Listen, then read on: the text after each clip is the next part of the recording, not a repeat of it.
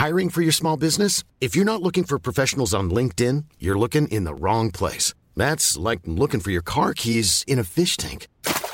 LinkedIn helps you hire professionals you can't find anywhere else, even those who aren't actively searching for a new job but might be open to the perfect role. In a given month, over 70% of LinkedIn users don't even visit other leading job sites. So start looking in the right place. With LinkedIn, you can hire professionals like a professional. Post your free job on linkedin.com slash people today.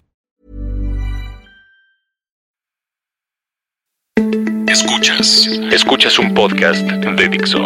Escuchas. Filmonauta. Filmonauta. Con Dani Sadia. Por Dixo. Dixo. La productora de podcast más importante en habla hispana. Hola, soy Dani Sadia y este es un nuevo episodio de Filmonauta. El ataque de los clones.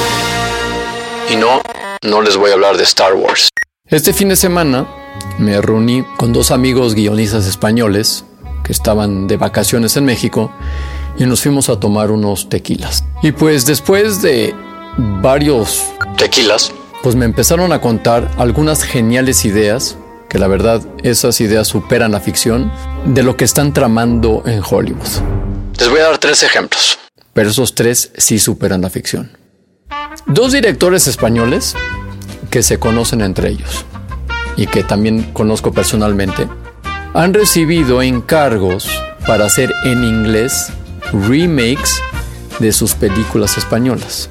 Algo normal, ¿no? Lo curioso en todo esto es que cada uno recibió el encargo de hacer el remake de la película del otro. Díganme si esto no sería ya de por sí un gran guion de comedia de humor negro escrito por los hermanos Cohen. Segundo ejemplo. Lo que están haciendo ahora las productoras americanas es financiar pre-makes, no remakes, pre-makes. Es decir, que lo que creen que puede ser una idea arriesgada, la financian para que se haga en otra lengua, en otro país, y si funciona en ese país, hacen el remake americano. Y el tercer ejemplo de lo que estos geniales productores de Hollywood están pensando es hacer un remake de la trilogía de Crepúsculo, así como lo oyen. Así de ridículo. En mi opinión personal, creo que el remake es un gran recurso para revisitar grandes películas y personajes que nos han regalado la historia del cine. Creo que el primer remake de la historia es una película de 1903 que se llama The Great Train Robbery. Lo que se me hace increíble es que esto de los remakes no es algo nuevo lo cual nos demuestra que el remake no es un injerto fruto de analfabetos ejecutivos MBA de Hollywood de hoy, sino que realmente es un instrumento que forma parte del cine casi desde que fue concebido.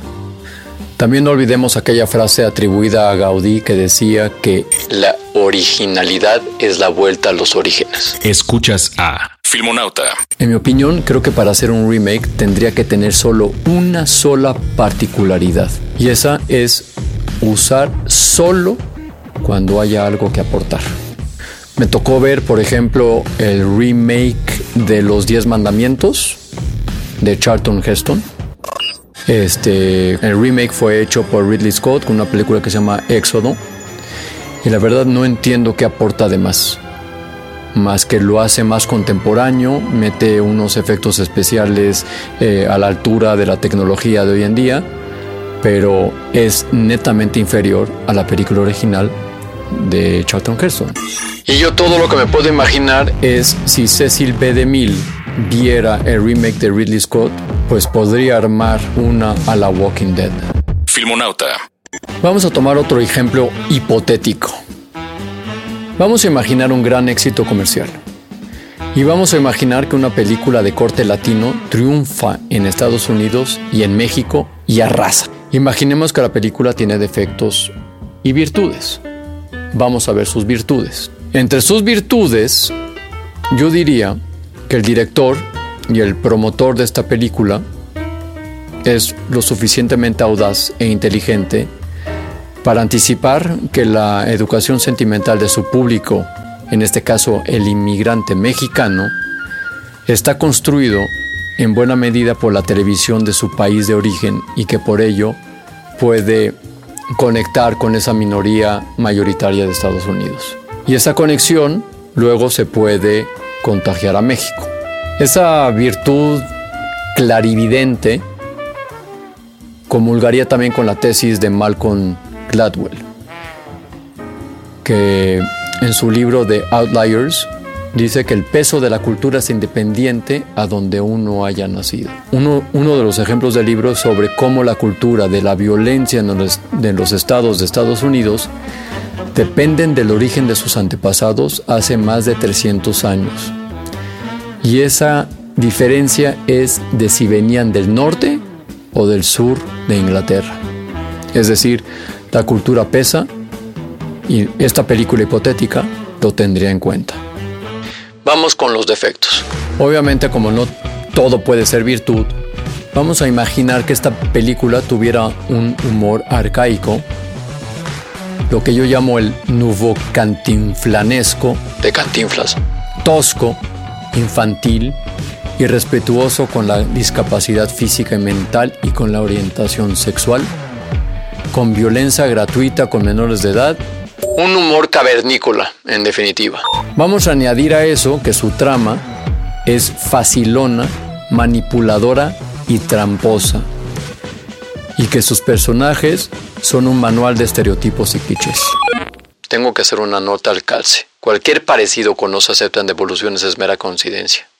Vamos a la consecuencia de esta virtud con sus defectos. Bajo esta hipótesis, mi terror es que viniera el ataque de los clones, de los remakes inspirados y alentados por los defectos horrorosos que hemos enumerado, no remakes o planteamientos que aprovechen lo que puede ser una mirada inteligente sobre un mercado por explorar. El ejemplo de Ridley Scott que di anteriormente no es casualidad. Ridley Scott hace un remake de una película de de Mil, literalmente la tritura. Y pues ahora ya está confirmado el remake de una película de Ridley Scott de Blade Runner. Un ejemplo para demostrar que el karma se paga. Ridley Scott toma esa. Para finalizar, voy a enumerar unos cuantos remakes para ilustrar por qué lo llamaba el ataque de los clones. Piensen en Total Recall de Lane Wiseman, un remake muy mal logrado de la película original de Paul Verhoeven. Piensen en el remake de El planeta de los simios de Tim Burton. Piensen en el remake de la película Karate Kid con el hijo de Will Smith. O piensen en todas las películas que han tratado de hacer de Superman. Esto fue Filmonauta. Nos oímos la próxima semana. Escuchaste Filmonauta, Filmonauta con Dani Sadia. Un podcast más de Dixo.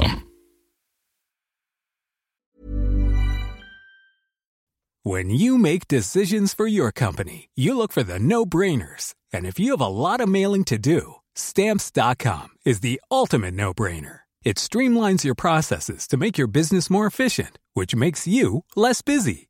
Mail checks, invoices, legal documents, and everything you need to keep your business running with Stamps.com. Seamlessly connect with every major marketplace and shopping cart. Schedule package pickups and see your cheapest and fastest shipping options from different carriers. With rates up to 89% off USPS and UPS rates. And with the Stamps.com mobile app, you can take care of mailing and shipping wherever you are. Make the same no-brainer decision as over 1 million other businesses with stamps.com. Sign up with code program for a 4-week trial plus free postage and a free digital scale. No long-term commitments or contracts. That's stamps.com. Code program.